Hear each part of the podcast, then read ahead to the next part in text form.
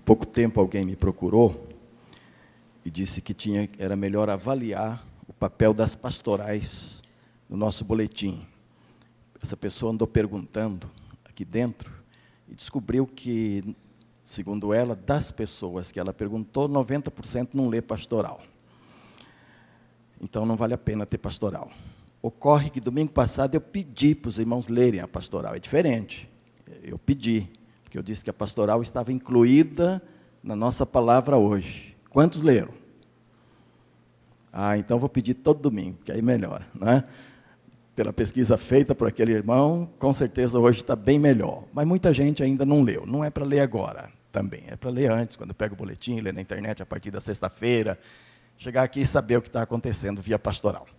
Mas a de hoje foi, foi preparada ah, fazendo parte da mensagem, daquela mensagem iniciada domingo de manhã, que eu só dei, chamei de introdução à parte que foi dada, ministramos a ceia, e hoje então haveria, haverá mesmo, de fato, a continuidade daquela mensagem, hoje é, distribuída em blocos. O primeiro bloco é uma palavra sobre a pastoral. A, a pastoral é autoexplicativa, leu e entendeu, não, não, precisa mais do que isso. Ocorre que muitos não leram. Então, a, a primeira coisa que estou dizendo nessa pastoral é que a partir de março nós teremos mudanças de direção, mudanças direcionais dos nossos cultos, tanto o culto da manhã quanto o culto vespertino à noite. Os dois sofrerão mudanças bastante especiais. O culto da manhã vai seguir a linha do que foi domingo passado, culto, e, que hoje uh, foi um pouquinho também. O culto da manhã estará voltado totalmente para os interesses internos da igreja. Tudo que se refere a interesses internos da igreja faremos no culto da manhã. Então, apresentação de bebês, gratidão por bodas, é, aniversários, os bênçãos na família, como vimos hoje aqui. Ah, essas coisas todas virão no culto da manhã. Muito louvor, tempo para mais oração. Se tiver um dia que não tem ninguém para agradecer nada, teremos muita oração. Vamos ter oração em duplas, vamos ter um tempo de oração ah, específico em cada culto. E, e, é claro, não vamos passar do horário. A mensagem sempre se adaptará ao horário do culto, ah, que nunca passa de meio-dia. Nosso horário normal seria 15 para meio-dia, estamos encerrando. E nunca passamos do meio-dia, isto vai continuar exatamente assim, mas haverá uma variedade maior de coisas acontecendo nos cultos. E então avisos que sejam de caráter gerais serão todos dados no culto da manhã. Agora, não vem aqui com aviso para cinco pessoas. Se você tem um aviso para cinco pessoas, é melhor ligar para cada uma. Não precisa tomar o interesse da igreja inteira. Dez pessoas, não precisa vir aqui tomar um tempo da igreja no seu culto. Dez pessoas você comunica por e-mail, ah, por telefone, muito facilmente, torna mais pessoal o seu convite, a coisa fica bem é, melhor. Né? Agora, coisas gerais, como essa palavra do Felipe. Essa tem que ser geral, então ela teria que ter espaço é, hoje. O Felipe tem lugar hoje à noite também, ainda, porque eu falei que nós vamos começar quando?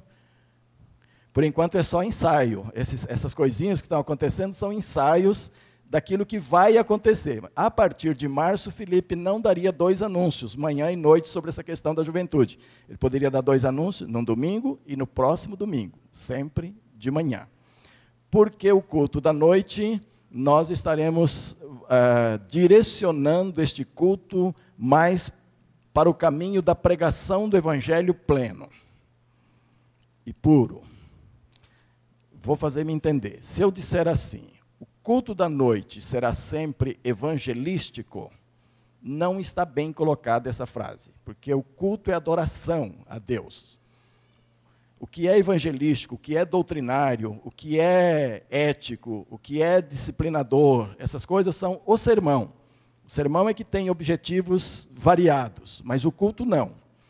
O culto é sempre adoração e louvor ao Senhor. Então, o que eu estou dizendo? O culto da noite continua sendo adoração e louvor ao Senhor, com um direcionamento para a pregação do Evangelho puro e pleno. Então, ah, o que acontece? Aqui há muito espaço para a evangelização, que é a pregação do Evangelho puro e pleno. E que a igreja também precisa reforçar seus conhecimentos das doutrinas básicas, porque a igreja precisa compartilhar isso com as pessoas, tá bom? Então, no culto da noite não teremos avisos, não teremos esses momentos especiais, até mesmo é, os trabalhos missionários, viu? Eu sei que a abertura de missões já está marcada para o segundo domingo de março à noite. Vai continuar, desta vez. Vai continuar. Mas lá na frente não. Lá na frente será mudado também para o culto da manhã. Alguns poderão pensar assim, mas aquele pessoal que nunca vem de manhã vai começar a vir. Eles vão ter o seu interesse despertado para vir. Porque eles vão saber que é no culto da manhã que se inteira de todas as coisas. Aí Deus vai dar uma bênção para um deles e ele vai ligar e falar: Olha, eu queria compartilhar isso e isso que Deus me deu. Culto da manhã, domingo que vem, tal, você venha. Ah, mas eu queria noite porque eu só vou. Não, esse, essa matéria é domingo de manhã, então vem. Ele vai vir, vai gostar um dia, vai começar a voltar, e é assim. Não vai haver uma explosão no culto da manhã logo de início, mas a longo prazo isso vai pegar muito bem. E a ideia não é nossa, não.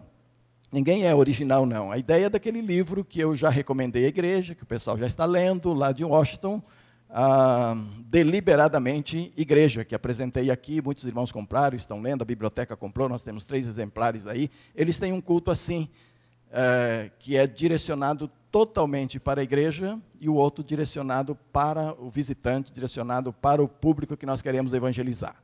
Daí, aquela coisa de voltar às origens e você orar por pessoas específicas, amigos específicos que você quer ganhar para Cristo, fazer a pré-evangelização com eles, tudo isso eu vou retornar. Doutrinamos bem isso quando chegamos aqui, os primeiros cinco anos. Muitos participaram com a gente de evangelização direta. Vamos voltar um pouco isso, mostrar o que é isso. Você vai pré-evangelizar a pessoa, vai preparar a pessoa, vai orar e vai trazer no culto.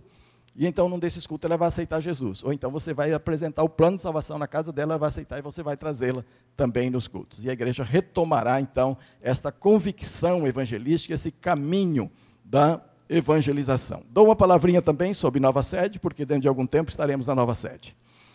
Ah, quando passarmos para a nova sede, você está orando por alguém, você vai levar alguém, alguém que nunca foi, tome o cuidado de dar duas viagens se você tem um carro só, e, e primeiro levar a família mais cedo, depois levar o visitante em cima da hora. Para o visitante chegar, o culto está começando.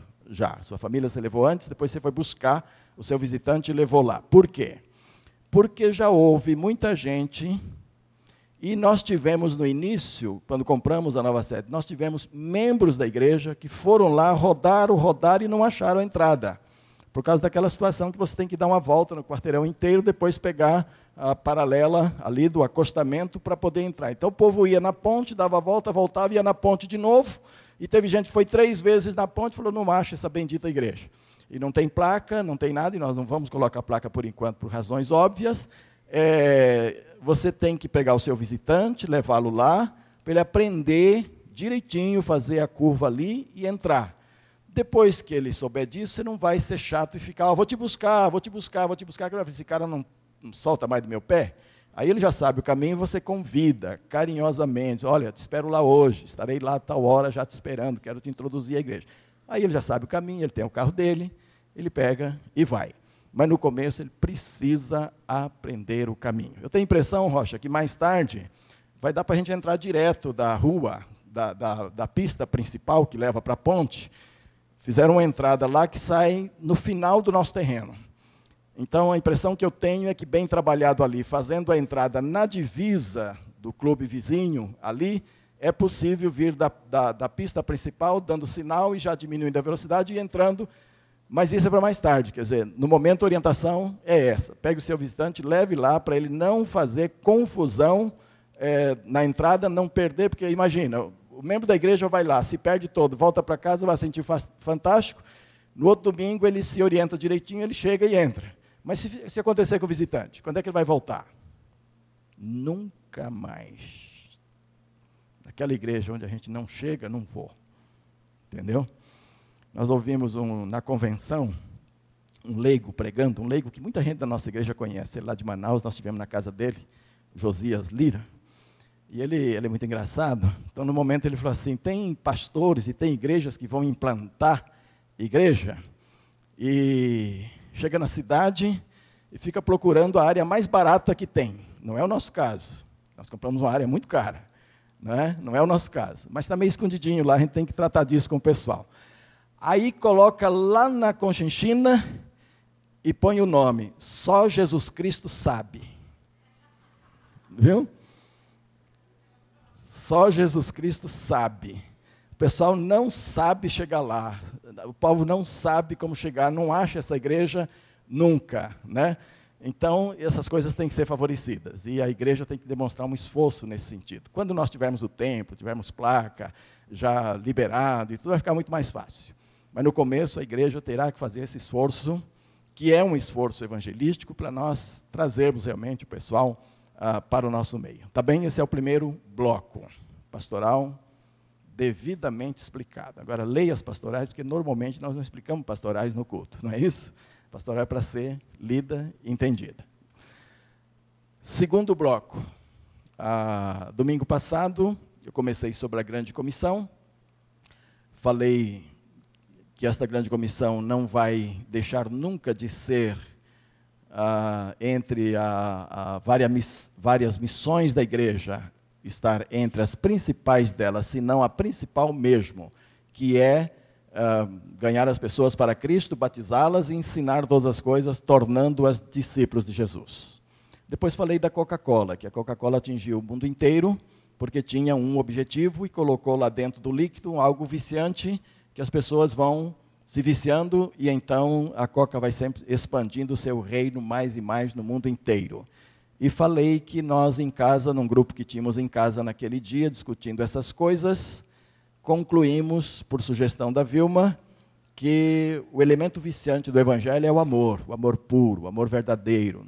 Que Jesus disse que nós, se nós praticarmos o amor, o mundo cairá de joelhos é, diante de Jesus e o receberá como Salvador. Então, incentivei a igreja nesse sentido de que o nosso amor pelas almas perdidas, nós temos muito amor entre nós, mas de repente não temos amor pelos perdidos, não, não nos preocupamos muito com os perdidos. Nossa, nós criamos uma zona de conforto tão agradável, tão boa, que está muito bem ficar nela e continuar nela para sempre, não é?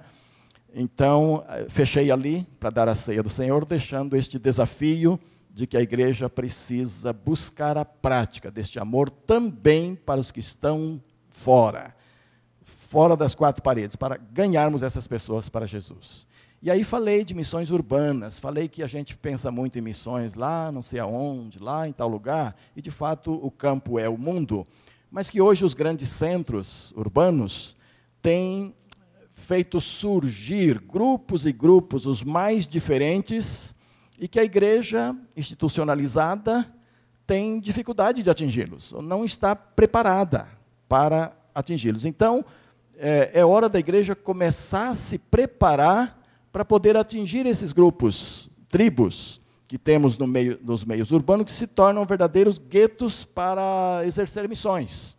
E nós não estamos preparados, não estamos preocupados com essa turma, e é muito mais fácil mandar um missionário para a Índia e haver um esforço de toda a igreja para sustentar esse missionário na Índia, como fizemos para sustentar um na Espanha, e tudo isso está muito certo mas nenhum esforço para ganhar os grupos que estão aqui, junto de nós, está errado. Estamos falhando nisto, está bem? E agora entra o terceiro bloco, que vem pela Naara. Cadê a Naara?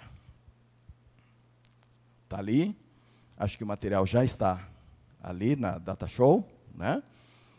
A Naara é seminarista, terminou o seu curso de artes cênicas aqui na Universidade de Brasília, agora no final de ano já está matriculada na nossa faculdade teológica, mas vai fazer uma pequena pausa de um ano na faculdade teológica para ir fazer um curso que ela amou recentemente, se apaixonou, que chama-se Avalanche, em Minas, né? É, no Espírito Santo. Eu tinha que errar alguma coisa, claro, né? Nós conversamos domingo passado, já faz uma semana, então é lógico que durante uma semana alguma coisa fica fora. No Espírito Santo. Então ela vai passar um ano lá no Espírito Santo fazendo um curso, essa missão Avalanche.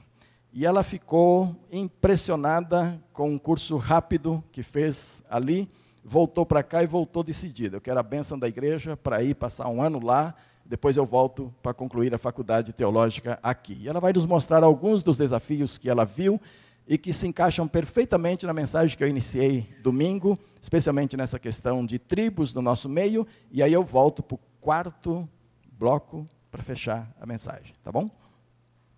É, irmãos, é, a base missionária chama Avalanche Missões Urbanas, ela fica em Vitória, no Espírito Santo. E eu estive lá em janeiro agora, foram 20 dias de treinamento. E é, o impressionante é a forma de evangelização. É, cada igreja tem a sua forma de evangelizar. E o Avalanche, é, o foco missionário está nas tribos urbanas, é, principalmente emos, skinheads, é, punk, metaleiros, e aí também permeia a questão do homossexualismo, prostituição, pessoas que estão em hospitais há mais de um ano. E a gente fez um vídeo, pedi para a galera fazer um vídeo institucional, não institucional, mas um vídeo de algumas coisas que a gente fez lá, e eu gostaria de mostrar um pouquinho para os irmãos.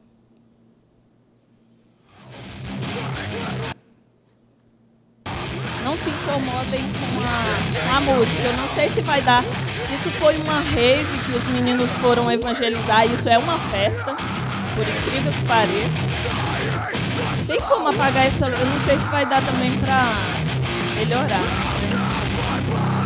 É, para nós que não nos identificamos muito com as raves, nós fomos evangelizar numa praça que se chama Praça dos Namorados e a gente levou é, o palhaço para estar tá evangelizando e fomos trabalhar com a questão do abuso infantil, falando com adultos e crianças sobre a questão do abuso infantil. Logo depois dessa praça, a gente se dirigiu para uma outra praça é, em Vitória, onde se encontram muitos emos e muitos é, metaleiros e tal, e fomos também para lá. É, e a forma de evangelismo basicamente é: eu não sou na área da igreja batista tal, eu chego, sento com a galera e vou conversar. Vou saber primeiro quem que é aquele sujeito. Eu não já chego com um folhetinho na mão de forma nenhuma, porque há uma compreensão do avalanche de que é, esses grupos urbanos, essas tribos urbanas, elas não são muito simpatizantes desse outro grupo urbano que somos nós. É, essa pessoa foi, foi dar uma aula de funk para gente. Isso é a base missionária na hora do almoço. E o Chuck, ele é funkeiro em Vitória. Ele nasceu num lar da Assembleia de Deus e se desviou por algumas questões e ele foi falar sobre o funk capixaba para a gente e essa música é dele. E aí é uma intervenção urbana que a gente está fazendo. Os vídeos são assim mesmo a ideia deles. E as intervenções urbanas que a gente faz é, nós estávamos nos dirigindo para uma praça perto da base missionária, e ao chegar nessa praça, você ia conversar com as pessoas que estavam lá, passando por lá seja os aposentados que ficam nos banquinhos batendo papo, seja ali estou com o palhaço conversando com o senhor, oferecemos abraço para as pessoas nas ruas e aí aproveitávamos para estar conversando, o pessoal conversando, e os carteiros vieram perguntar para a gente o que estava acontecendo. E aí era uma oportunidade da gente conversar com os carteiros. Isso foi na aula de funk, dançamos com o Chuck lá na base missionária. Aproveitamos. E aí é, fiz algumas oficinas de teatro com a galera. E aí vai dar uma travadinha aí. E ele vai destravar. E aí nós aproveitamos é, para estar tá conversando com ela. Não existe professor de teatro na base, é uma das áreas mais complicadas, assim, com a maior deficiência. A gente pensa na nossa própria igreja, a dificuldade do Ministério de Teatro para se permanecer. Então, é, montei alguma coisa rápida com o pessoal para a gente poder ir para as ruas. Usamos o Teatro do Oprimido em duas prisões, uma masculina e outra feminina. Quando nós fomos para a favela do Romão, onde existe uma missão batista com o pastor Celso Godoy, que também é um ex-presidiário, ele passou três anos no Carandiru e assim mais três anos em um outro presídio a, na juventude dele. Então, assim, lá na Missão Romão, eles também não têm nada e nós nos utilizamos do Teatro do Oprimido para estar conversando com o pessoal da favela, da periferia. E a forma de evangelizar esse pessoal, seja skinhead, seja punk, seja emo, seja o que for, é basicamente se aproximando do sujeito, é andando com ele, não é virando emo, nem punk, nem skinhead, mas é andando com ele no sentido de conhecer, de conhecer como que funciona é, essa estrutura dos skinheads, e eles foram dar palestra para a gente lá. Confesso que me assustei um pouco, porque nunca tinha conversado tão próximo com skinhead, e eles são skinheads nacionalistas, se é que se pode dizer isso, mas são skinheads nacionalistas.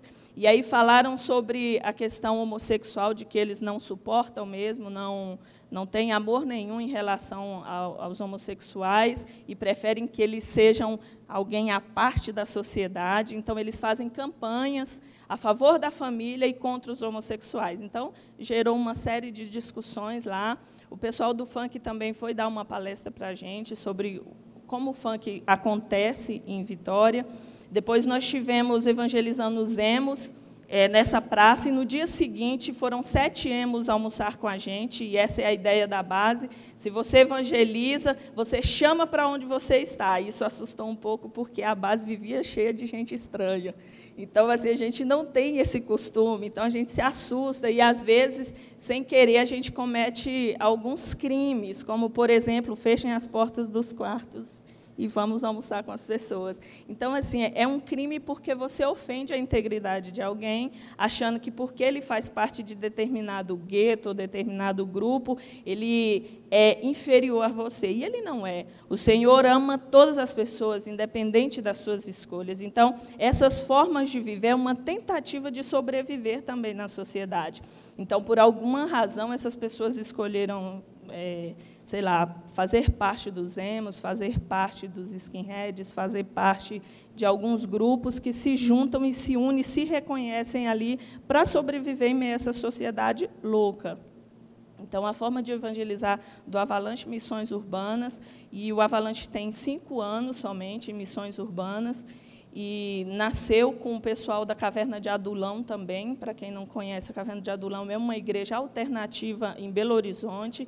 E o foco da Caverna de Adulão são os roqueiros, são os metaleiros mesmo. Pastor Geraldo não está querendo destravar. Então, assim, é, eu vou estar indo para a Vitória semana que vem. Se você conseguir dar um passinho para frente nele, de repente está. Então, assim, eu vou estar indo para Vitória semana que vem. É, é, um ano o curso extensivo de missões urbanas. A gente começa estudando sobre caráter cristão, e aí passamos por contracultura, os movimentos urbanos. É, falamos sobre política e história do Brasil também. Depois nós partimos para a questão da contracultura dentro das igrejas, os movimentos de contracultura é, dentro dessas igrejas alternativas.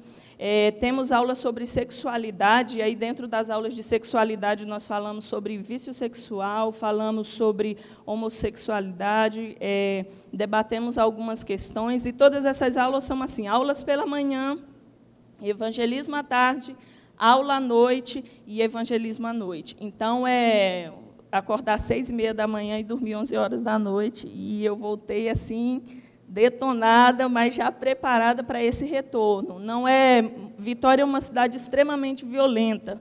E eu não sabia disso porque ela não é uma cidade tão grande. Mas ela fecha tudo às seis horas da tarde e domingo não abre. E aí o Diniz, que é o líder da base, disse que é, foi a melhor coisa que já inventaram para crente não inventar desculpa de não ir domingo para a igreja. Está tudo fechado, não tem o que comprar, nem almoço para fazer, nem nada. E lá a gente tem que congregar em alguma igreja. A base missionária tem os cultos, que são feitos pelos alunos e os obreiros, mas a preferência é que você congregue ou na sua igreja batista, assembleia ou qualquer outra igreja, ou você fique na base. Eu entrei em contato com a primeira Igreja Batista de Vitória, estou conversando com algumas pessoas da juventude, para que eu possa estar esse ano congregando lá. Vou começar na primeira Igreja Batista de Vitória, mas o intuito é que a gente conheça outras igrejas também, para que a gente possa estar formando vínculos dentro é, de Vitória, para estar trabalhando com o evangelismo, não somente os batistas, e eu lá, porque sou batista, estou com os batistas. Não, eu vou estar indo é, para a Igreja Batista a princípio, mas depois também vou estar visitando a Presbiteriana, a Assembleia de Deus e outras igrejas lá. É, eu queria deixar com os irmãos não funcionou. É, a gente tem como tema do Avalanche Jeremias 51, de 11 a 14, que diz: Afiai as pontas das flechas, preparai os escudos, reforçai a guarda, colocai sentinelas e tocaias. O Senhor enviará guerreiros de longe para ajudar na batalha e dará vitória sobre a Babilônia. É, a, Babilônia a Babilônia de hoje é a nossa sociedade atual. É essa quando a gente fala da Babilônia, a gente fala de toda aquela perversão que existia ou que existe hoje, e até no nível, não sei se maior, mas no nível assustador, é, de destruição do próprio ser humano, enquanto quem ele é dentro dessa sociedade, quem o Senhor é e que papel o Senhor tem dentro da igreja. Eu falei para o pastor Mateus assim, pastor, é, como a minha primeira ceia foi na barriga da minha mãe, e eu nasci no Lar Batista, acho que eu sou a quarta geração de batistas da minha família. Falei assim, eu estou meio cansada das quatro paredes da igreja. Não me satisfaz mais o coração. Assim, não me satisfaz o coração estar aqui dentro. E assim, como eu morei muito tempo dentro da universidade, lá tem vários guetos também, é, eu fiquei pensando, Deus, o que faço eu aqui? E o meu vizinho ali que faz suspensão, é um vizinho que eu conheci no final do corredor, ele se suspendia, e a gente tem essa tribo de gente que é, furam a pele e se suspendem, e, e para eles aquilo é um alívio, para mim é um sofrimento, porque uma agulha já me dói muito no dedo. Então, assim, qualquer machucadinho já dói muito, e eles se suspendem para aliviar alguma tensão alguma coisa, e isso me assusta. Então, eu falei, Deus, o que eu estou fazendo aqui? E aí nós realizamos o Sou Mais Céu, né? Na casa do estudante, Deus abriu a porta e nós fizemos algum, as portas e nós fizemos alguma coisa ali. Mas é pouco, é muito pouco. É muito pouco, e eu estava assistindo o DFTV e fiquei assustada, é, o jornalista dizendo que, naquele instante, a polícia tinha prendido 40 jovens, no, adolescentes, no parque da cidade. Eles marcaram uma briga pela internet e foram lá, 40 adolescentes, foram descer a lenha um no outro, né? Então a polícia chegou antes e estava chamando os pais na delegacia os adolescentes. E é essa realidade que a gente tem aí. Às vezes a gente está bem protegidinho aqui dentro da igreja, né? feliz porque os filhos, os primos, os parentes estão todos aqui. Mas não é essa a realidade, irmãos, da sociedade. Não é. Às vezes o seu adolescente ele está entrando em uma tribo bem escondidinho de você. Você nem sabe. E aí ele está entrando, o satanismo em Vitória também é muito forte, e eles não se denominam satanistas, porque essa é uma das regras, não dizer que é satanistas, mas eles disseminam essa ideia entre os jovens e adolescentes e fascina, porque é mistério, é escondido, é misterioso. Então, fascina os adolescentes. Nós íamos é, visitar o Papa do Diabo, mas como o Diniz diz, ele é mentiroso, ele marcou com vocês, mas a ideia dele é mentir, então, de repente, vocês podem nem o encontrar. E, de fato, nós saímos da, da favela do Morro do Romão e íamos nos dirigir lá para a casa do Papa do Diabo e não o encontramos. Ele, de fato, mentiu e, e não conseguimos encontrá-lo. Mas é um marqueteiro e é um cara que tem enganado e levado muitos ao engano. Então, assim, Vitória é um lugar violento, um lugar de muitas tribos, um lugar de muitos guetos. E a igreja, glórias ao Senhor, está acordando para isso. A igreja em Vitória, algumas igrejas em Vitória estão acordando para isso. E eu dou glórias ao Senhor, porque a maior resposta que eu teria, assim como os cinco jovens que resolveram voltar para fazer o extensivo, foi que a, a resposta nós teríamos em casa, quando nós voltássemos para as nossas igrejas, quando nós colocássemos isso para os nossos pastores. E eu me alegrei muito quando eu cheguei aqui, eu procurei o pastor Mateus e coloquei isso para ele, e ele foi me contar as experiências dele com tribos urbanas, que são muito engraçadas. Então, assim, me alegrei muito porque ele é, me, me apoiou completamente. Aí fui para o Conselho Missionário também, que adorou a ideia do Avalanche Missões Urbanas. E aí estou regressando e já deixo aqui com os irmãos um pedido, que os irmãos orem. Espiritualmente falando, é um lugar assustador. E aí, conversando com o irmão da Assembleia, com todo respeito aos irmãos da Assembleia, ele disse: Você já viu a quantidade de demônio que você vai mexer nesse lugar? Eu falei: Eu? Mas eu não vou mexer com demônio nenhum. Ele falou: É claro que vai. Você já imaginou o mundo de demônios que existe nos emos? e nos punks, e nos metaleiros, e não sei o que. Eu falei, meu irmão, mas sabe aquela ideia de quando Deus te chamou, é Ele que te capacita? E eu tô na eu estava conversando com a Mary Clay, e eu estava falando com ela que Deus tem trabalhado a minha fé, é, no sentido de renúncia de direitos. Então, quando eu cheguei, eu falei, Deus, mas a minha geladeirinha nem terminei de pagar ainda, Senhor. Aí já lá vou ter que me desfazer da geladeirinha. Deus, mas o sonho aqui em Brasília era um apartamentinho, carrinho, meu trabalho, teatrinho, e estava tudo muito bom. Aí o Senhor fala, ah, é? Então, vamos ver agora o que, é que eu vou fazer com você. Abre mão. Abri mão, irmãos, com mais cinco jovens, nós éramos 27 no curso intensivo, cinco decidiram voltar, e abri, abrimos mão de estudo, entre aspas, porque lá também a gente vai estar estudando, e é um, um estudo bem puxado, do nosso conforto de casa, porque a base missionária você divide o quarto, as meninas, nós éramos oito, em um quarto. Não é uma base como algumas outras bases que a gente tem um pouco mais de condição financeira, é uma base bem difícil. Eu vou mostrar algumas fotos futuramente para os irmãos. E assim é um lugar que o Senhor colocou esse ano no meu coração e eu estou indo e muito feliz. Não tenho mais nada. Quando já tenho uma casa, uma irmã disse que quando eu voltar a casa dela está aberta para mim. Então, assim, não tenho mais nada, mas quero dizer para os irmãos que a gente possa se abrir para o que tem acontecido na nossa sociedade, com a nossa juventude. É, não tem sido fácil ver. Eu ainda sou jovem e tenho percebido assim que o meu coração, se ele não se movimentar para essa galera que está aí fora, se eu não entender que a Igreja de Cristo não é essas quatro paredes e não tem que ficar aqui presa, irmãos, o que, é que nós estamos fazendo aqui? Né? Então, vamos acordar para isso. Deus, eu quero que os emos estejam aqui dentro. Eu quero que os punks estejam aqui dentro, eu quero que as prostitutas venham, eu quero que os homossexuais venham, eu quero que essa galera toda venha e entenda que a maior revolução que a gente pode fazer é a revolução do amor. É, é, é, fazer com que essas pessoas entendam que Cristo morreu por elas também e que Deus ama elas, independente da situação atual que elas estejam, né? Aquele cabelão para cima, aquela cara toda maquiada, aquela pessoa toda tatuada, o Senhor ama.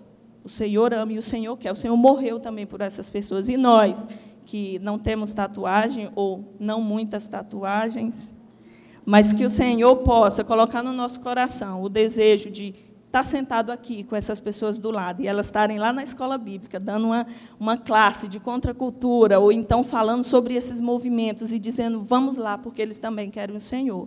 Eu quero pedir que os irmãos orem por mim, para que o Senhor possa me fortalecer, para que o Senhor possa abrir a minha visão cada vez mais, que a gente possa de fato entender que o evangelho de Cristo é para todas as tribos, como diz em Apocalipse.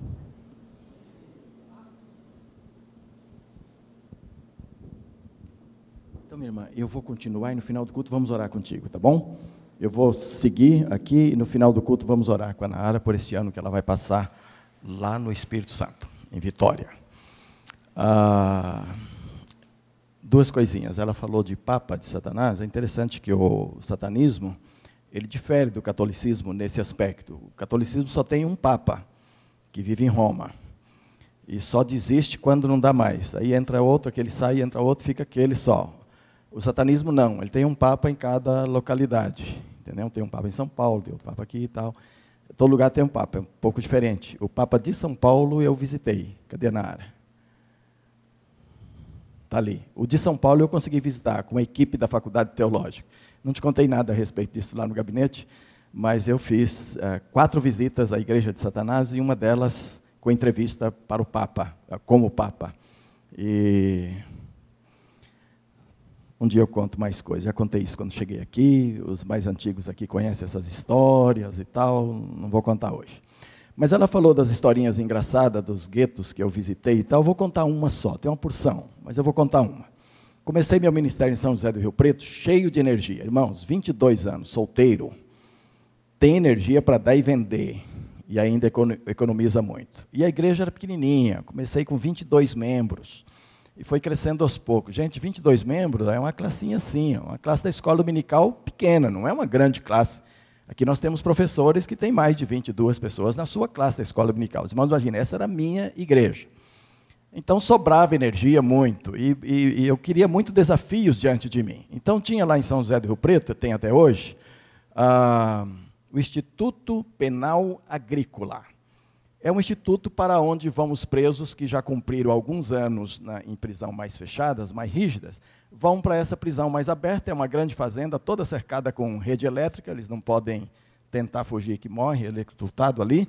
E, e havia um trabalho dentro do Instituto Penal Agrícola com os, com os presos, que passava de pastor para pastor. De vez em quando era o pastor fulano, de vez em quando o Beltrano, não tinha denominação. Era o metodista, presbiteriano, assembleiano, batista, tal, ia trocando de tempo em tempo. E eu fui com 22 anos pertencer ao conselho de pastores da cidade de São José do Rio Preto. E eu era o único menino no meio dos pastores, de verdade, né? Porque eu era um garoto ali no meio da turma. E o que eu notei logo é que os mais velhos não queriam mais nada com o Instituto Penal Agrícola. Todo mundo fugia do Instituto Penal Agrícola. Eu levantei minha mãozinha, eu, eu vou encarar esse negócio, eu vou trabalhar com eles lá. Pronto, na hora já foi votado unanimidade. Eu virei o pastor da congregação do Instituto Penal Agrícola. Fui lá conhecer, comecei a pregar, comecei os cultos. E formou-se um quarteto masculino lá dentro. E como cantava bonito aqueles homens. Viu? E logo conseguimos um, um, um, um órgão de tubo para eles ensaiarem, e violão, e um monte de coisa. E então esse quarteto cantava no, nos cultos semanais que a gente tinha lá junto aos presos. E depois esses presos me conversaram e me convenceram de que eles podiam cantar nas igrejas, desde que eu fizesse um requerimento e tudo para levá-los na igreja, e que eu fosse o responsável, que um policial fosse junto e tudo. Eu gostei da ideia encaminhamos a coisa, e o juiz permitiu, e todos esses presos começaram a sair sob a minha custódia. Eu tinha que assinar a saída deles, e um policial ia junto, e a primeira igreja onde cantaram foi a minha. Mas depois foi cantando igrejas maiores, foi cantando igrejas maiores. E aí cantaram na presbiteriana. A presbiteriana era uma, uma imensa de um, de um templo, imensa de uma igreja, quase mil membros, lá em São José do Rio Preto. E depois começou o segundo turno. No segundo turno, eles já conheciam essas igrejas, já tinham usado banheiros, sabiam onde ficavam os banheiros e tal. Quando voltou a presbiteriana, eles combinaram entre si que após o culto, antes de ir para o carro junto com o policial, eles usariam o banheiro juntos, saltariam o muro pelo fundo e cairiam fora. Cantaram bonito, todo mundo deu glória a Deus. E foi aquele culto maravilhoso e tal. E daqui a pouco, que Deus presos? Os quatro deram no pé, sumiram. Quem foi para a polícia? Hein? Meus irmãos, foram 15 dias de um sofrimento louco. Eu estava à disposição da polícia 24 horas por dia. Eu era chamado a todo instante. Eu andei no carro de polícia para todo canto. Um preso foi encontrado em Bauru não sei quantos quilômetros do Rio Preto para Bauru, mas mais de 300 com certeza. Viu? Ai, como sofri. Como sofri para ser pastor de, de presos. Eu nunca mais mexi com preso depois que conseguimos recapturar os quatro, entendeu? Botar lá dentro de novo, vencer o meu período, entreguei o cargo e eu disse: Olha, não é ministério para mim. Que Deus vai levantar gente para trabalhar com presos, vai, mas certamente não sou eu. Entendeu? E é verdade, eu nunca mais tive paixão. Eu era muito novo, muito imaturo para a tarefa. E então fui assim levado. Né? Tava tudo organizadinho, ia um policial junto, mas quatro presos para ludibriar um policial é muito fácil, né? A coisa aconteceu assim facilmente, entendeu? Depois outro pastor assumiu, o trabalho continuou, mas venceu o meu período e eu saí. Era um período de quatro anos cada pastor que entrava, então ainda sofri muito ali e tudo, né? Mas depois eu deixei, entendeu? Então é assim, trabalhar com esses grupos específicos tem que haver um preparo também especial. Graças a Deus que hoje tem seminários, tem institutos bíblicos que se preocupam em preparar obreiros especificamente para essas causas. E não são só os obreiros que têm que ser preparados, mas também as igrejas.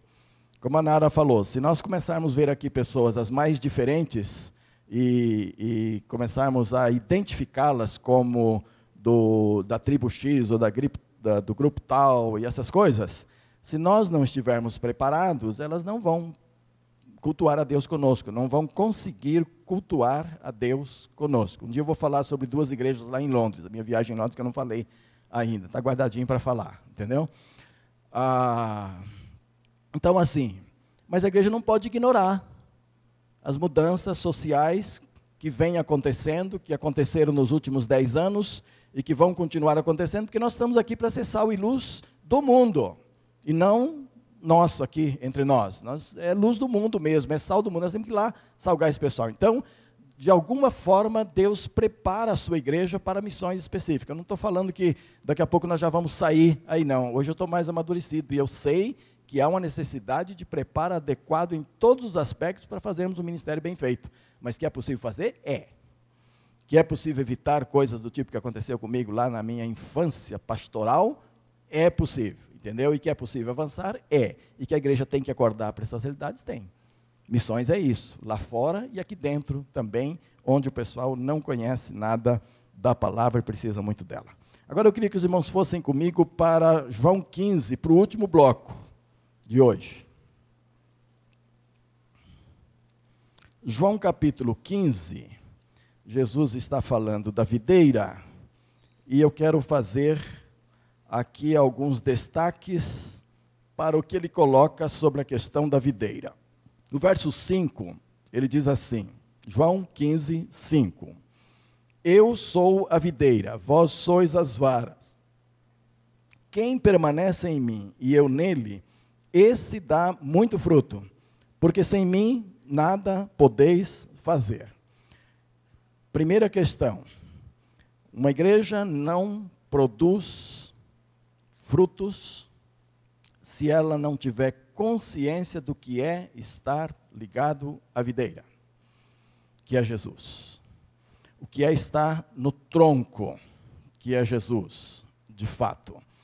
Ela e ela pode, a igreja pode se descuidar no seu andamento e ir esquecendo dessa ligação vital com Jesus que é de onde nos vem a seiva, o alimento que dá vida aos ramos e então dá fruto nestes ramos. Se a relação for cortada, eu permaneço na igreja, eu encho os bancos das igrejas, eu, eu prenuncio uma grande igreja, uma boa igreja, porque ela está cheia, porque os bancos estão cheios, mas os frutos não aparecem, porque houve um corte do ramo. Eu fiz uma coisa errada lá em casa, como bom agricultor que fui nos anos passados, e eu fiz um negócio errado porque meu espaço é muito pequeno e foi um erro consciente. Eu plantei no mesmo giral chuchu e maracujá. Chuchu e maracujá. E os dois deram flores mas o chuchu é mais forte do que o maracujá e começa a tomar todo o sol do maracujá, esparramar seus ramos por sobre os ramos do maracujá e começou a produzir muito chuchu. Uh, faz umas quatro ou cinco quartas-feiras que eu venho para a igreja com dez saquinhos de chuchu no carro. E aí, para não ter preferência pelos irmãos, eu entrego para o Elson e diz, Elton, distribui aí com o pessoal. E aí eu não sei quem tem recebido, quem não tem recebido, mas eu tenho trazido chuchu direto aí toda quarta-feira. Mas eu fui lá olhar e falei, não, eu quero que o maracujá produza. E para o maracujá produzir, sabe o que eu fiz? Eu cortei metade dos ramos do chuchu. Então diminuiu a produção de chuchu e agora vou começar a colher maracujá. Olhei lá e os maracujás já estão grandinhos. A parte que o, que o chuchu secou, murchou, abriu o sol para o maracujá, o maracujá começou a produzir. Olhem bem, olhem bem. Se a gente não tiver diretamente relacionado com Jesus Cristo, recebendo a luz do sol ali, representa, no nosso, na minha ilustração, Jesus Cristo, que é quem nos dá a seiva. Se eu estou cortado na relação para com Ele, eu sou um número a mais aqui, mas eu não produzo frutos. E este é o grande problema da, da igreja hoje, da igreja que eu falo, da igreja Corpo de Cristo, da igreja geral né, que pode ser o nosso, dessa comunidade específica também. É estarmos ali no geral, mas cortados. Então, o fruto não vem, não, não está presente, ele não produz. Agora veja que Jesus acrescentou essa história do fruto um pouquinho mais. Você vai para 15, 8, tem uma ênfase em dar mesmo esses frutos. Aqui ele fala que se você estiver ligado, você vai produzir e vai dar muito. Mas no 8, ele acrescenta essa ênfase, dizendo: Nisto é glorificado meu Pai, que deis muito fruto, e assim sereis meus discípulos. Então Jesus colocou uma relação de produtividade muito importante, é, que significa a nossa relação com Ele. Quer dizer, o Pai é glorificado na medida que eu, filho, produzo frutos. Percebem? Olha, a missão principal da igreja é glorificar a Deus. Mas se Deus é glorificado na medida que eu produzo frutos, então para que uma igreja glorifique de fato a Deus, ela precisa produzir frutos. Batistério não pode ser coisa seca. Batistério é lugar de água e é lugar de gente sendo introduzida na água sempre. Não a rivelia como muita gente faz, mas fruto verdadeiro, fruto de uma relação pessoal com o Senhor Jesus Cristo, onde as pessoas são buscadas independentemente de quem são elas. A Nara colocou muito bem isto aqui. Deus odeia o pecado. Todo tipo de pecado. Aí você pensa que nesses guetos, nesses grupos, o pecado é muito maior do que no nosso meio. Não sei. Não sei. Nós não somos queridinhos do Senhor no nosso pecado, não. Deus odeia o nosso pecado também. Talvez o pecado que a igreja cometa, que os crentes cometam, Deus odeia ainda mais do que aqueles, porque muitos dos nossos pecados são conscientes. Nós temos conhecimento, muito crente desobedece conscientemente que está desobedecendo, sabe que está desobedecendo e desobedece. E isso pode ser muito mais pesaroso para Deus do que um grupo que peca na ignorância e que precisa ser buscado. Então Deus ama o pecador, todos nós, pecadores e aqueles que estão lá fora também. E Deus sabe fazer essa distinção muito clara. Deus odeia o pecado desse camarada, mas Deus ama este camarada e deseja trazê-lo para si e resgatá-lo para si. Todos esses grupos precisam de ser resgatados. A missão precisa chegar lá, eles precisam conhecer a verdade. E, e eles são fontes de frutos para nós. Porque esse é o fruto. É um crente ganhando o outro para Cristo, esse é o fruto. Ensinar aquilo que recebemos para outro, esse é o fruto desejado na palavra de Deus. Participar disto com o ser humano é que é o fruto e não vivermos simplesmente a nossa boa vida de batista, de cristãos, num ambiente muito gostoso, numa igreja muito bem arejada, numa igreja muito bem conduzida e tal. Isso é bom, isso é necessário, mas isso é pouco. Isso é pouco diante da missão que temos a realizar. Mais um versículo de Jesus aqui para a gente fechar ainda em João 15. Veja que o verso 16 ele acrescenta isso, ele intensifica essa questão do fruto um pouco mais. Vós não me escolhestes a mim, mas eu vos escolhi a vós e vos designei para que vades e deis fruto, e o vosso fruto permaneça, a fim de que tudo quanto pedirdes ao Pai, em meu nome, ele vos conceda. Olha, aqui ele acrescentou um elemento muito especial a respeito dos frutos que nós estamos falando da geração de outras pessoas, da multiplicação de vidas diante de Deus. Aqui ele acrescenta fruto que permanece. O caipira, o homem lá da zona rural, ele diz fruto que vinga. Só alguns bem mais da minha idade é que conhece isso. Fruto que vinga, porque há frutos que chegam a nascer, mas não vingam. Entendeu? Isso em, em toda a agricultura. Você vê um cacho de arroz e há vários caroços de arroz ali naquele cacho que não vingaram. Só uma parte é, vingou. Você vê feijão, uma parte do feijão não vingou, por isso que tem que escolher, tem essa seleção de qualidade no café, em tudo que se planta. Há frutos que não vingam. Quando uma árvore frutífera é muito adubada, e eu estou tendo essa experiência lá no meu quintal, você aduba muito aquela árvore, ela começa a dar muito fruto. E às vezes a boa prática mostra que os frutinhos mais raquíticos ali no meio dos ossos você deve tirar antes que ele morra, ou antes que ele fique insignificativo, diante daqueles que vão ficar grande, robusto e tudo. Você deve tirar porque a carga é muito grande, chega a quebrar galho, o peso da fruta que vai crescendo e tal. E tem os raquíticozinhos que vão ficar pequenininhos, é melhor tirar, porque eles não vão vingar, eles não terão semente capaz de se reproduzirem. Aí Jesus fala assim: olha, eu quero que vocês produzam frutos, muito fruto, e fruto que permaneça. Vocês já encontraram crentes desviados aí pelas ruas? Já encontraram? Crentes desviados? Com certeza. Há muitos crentes. Eu encontro sempre, encontro sempre. Um aqui, um aqui. Né? Agora não. Agora está firme, mas esteve desviado muito tempo. Né? Ontem o Paulinho, Paulinho nosso aqui, e eu fomos fazer uma compra. Eu levei o Paulo porque ele, ele sabe todas as coisas de construção, esse negócio, ele sabe tudo. E eu não sei nada.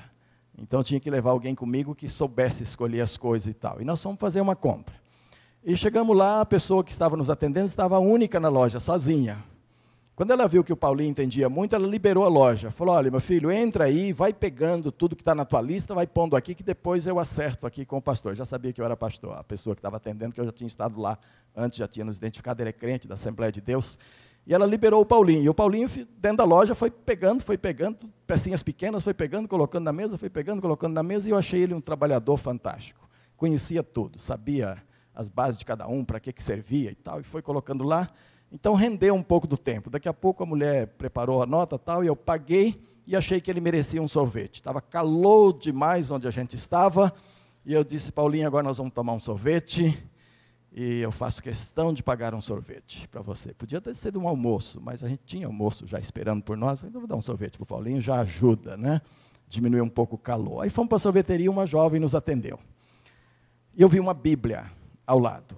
Eu falei, opa, Paulinho, nós estamos na sorveteria de crentes. Esse sorvete vai ser multiplicado na sua bênção, vai ser maravilhoso. Eu vi que a moça olhou para mim e não estava feliz Devia estar. Sorveteria de crente, com a Bíblia ali e tal. Pegamos, ela nos serviu, pegamos sorvete, fomos para a mesinha, eu pedi uma água, e quando ela veio trazer a água, eu disse assim: quem é crente aqui? O dono da sorveteria ou você? E ela disse assim: sou eu, mas não estou legal. Pronto, eu já tinha discernido, sem dom do discernimento, que não é meu dom, entendeu? Estava na cara. Então ela disse: sou eu, mas não estou legal. Ah, como assim? Não, não eu estou afastada, estou afastada. Eu não sei, eu me converti, minha mãe é crente, eu fui para a igreja, mas alguma coisa está muito errada lá e eu não pude ficar. Depois eu fui para uma outra e lá também está muito errado e eu não pude ficar. Eu falei, você tem certeza que Jesus mora no seu coração mesmo? Ó, oh, se eu achar uma igreja boa, eu acho que ele mora. É? O que, que está invertido aí? O que, que está invertido aí? Quando Jesus não mora, você não acha uma igreja boa. Quando Jesus mora, é que você vai se identificar com a igreja, você vai glorificá-lo, vai servi-lo e tal. Mas se ele não morar, você vai ver defeito em tudo. E não vai permanecer. Então, são frutos que não permanecem. Enquanto tomamos o sorvete, temos vários conselhos para aquela moça, e ela ficou horrorizada de que eu era pastor e ele seminarista, porque eu estava de bermuda, de chinelão, de camisa para fora, da, eu estava cuidando de serviços gerais ali, não é? E estava lá no rancho de pescaria e tal, do Linaldo, e estava vendo coisas para consertar lá. Então estava num calor de quase 40 graus porque na igreja dela tem aquelas coisas. Os costumes valem mais do que as doutrinas. E então eu tive uma sessão de doutrinamento com essa moça, depois mesmo de ter tomado já o sorvete, explicando a ela o que são costumes e o que são doutrinas. Quando terminei de explicar, ele olhou para o Paulinho e disse: Ah, com um pastor assim é diferente. A gente acaba entendendo como são as coisas.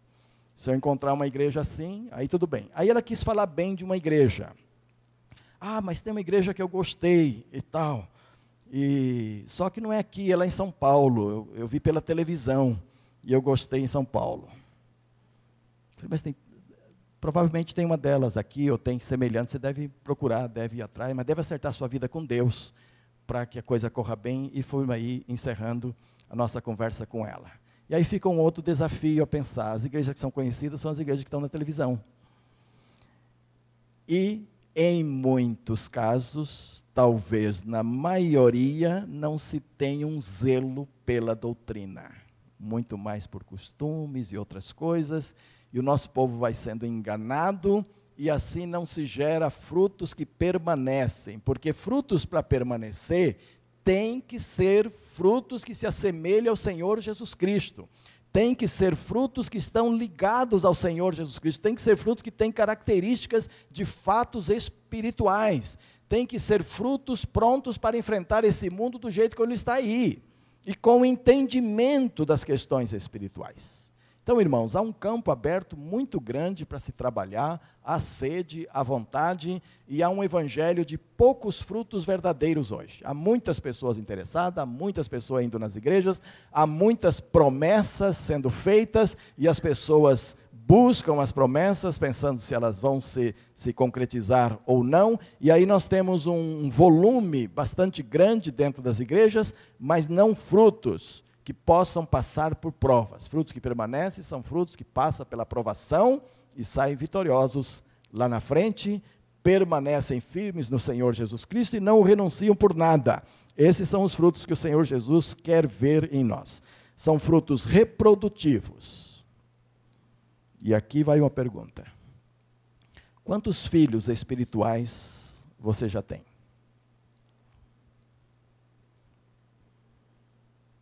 Quantos filhos espirituais você já tem? Quantas pessoas você já levou a Jesus?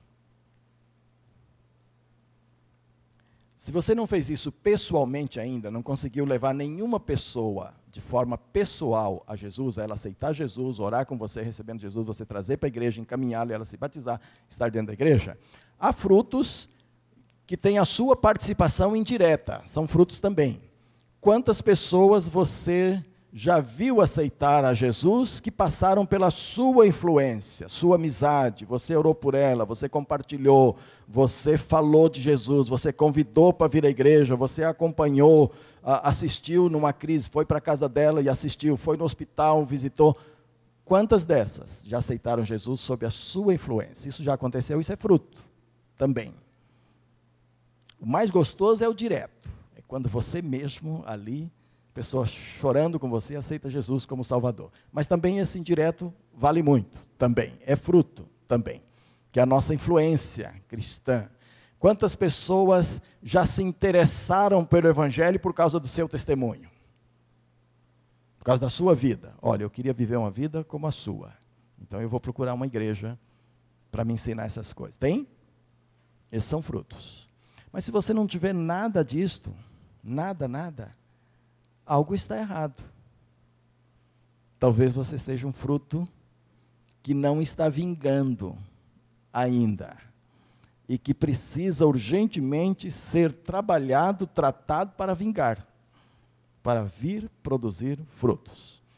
Ah, frutos que permanecem são frutos que, além de reproduzir outros, qualificam esses outros para reprodução também. Você gera o seu filho espiritual e acompanha-o a ponto dele também começar a gerar seus filhos espirituais. Esse é o fruto que Jesus falou. Esse é o fruto que Jesus deseja ver na igreja dele. Esse é o tipo de crente que Jesus disse que glorifica o Pai quando isso acontece. Está bem? Podemos colocar esse desafio diante de Deus? Vamos orar desse jeito? Se você não tem nenhum fruto ainda, Põe no coração este ano ganhar alguém para Cristo Jesus. Ou diretamente ou indiretamente pela sua influência, mas ganhar alguém. Comece já a orar por alguém, coloque no coração este ano, quero ganhar uma pessoa para Cristo Jesus. Coloque algumas bem íntimas, bem familiares, bem conhecidas, pessoas parentes, pessoas que você queira ganhar para Cristo. Comece a orar por elas, comece a trabalhar para elas virem a Jesus, tá bom? Baixe a sua cabeça, vamos falar com Deus. Pai amado, eu quero te agradecer por esta manhã, por todas as coisas vistas e ouvidas neste culto, ó Deus, e por essa palavra, pela ajuda da Naara também neste culto, pela visão que ficou bastante clara de que estamos vivendo num mundo totalmente diferente dos últimos anos e os desafios estão aí aos borbotões para nós é, caminharmos na direção deles e alcançarmos. E eu quero pedir que o Senhor separe nesta igreja pessoas e pessoas, senão todos nós realmente com desejo grande de frutificar pelo nosso testemunho, frutificar pela nossa vida, frutificar pela nossa influência e frutificar pela nossa palavra, gerando frutos no nosso meio para a honra e glória do teu santo nome. Pois em nome de Jesus nós te agradecemos e pedimos. Amém. E amém, Jesus.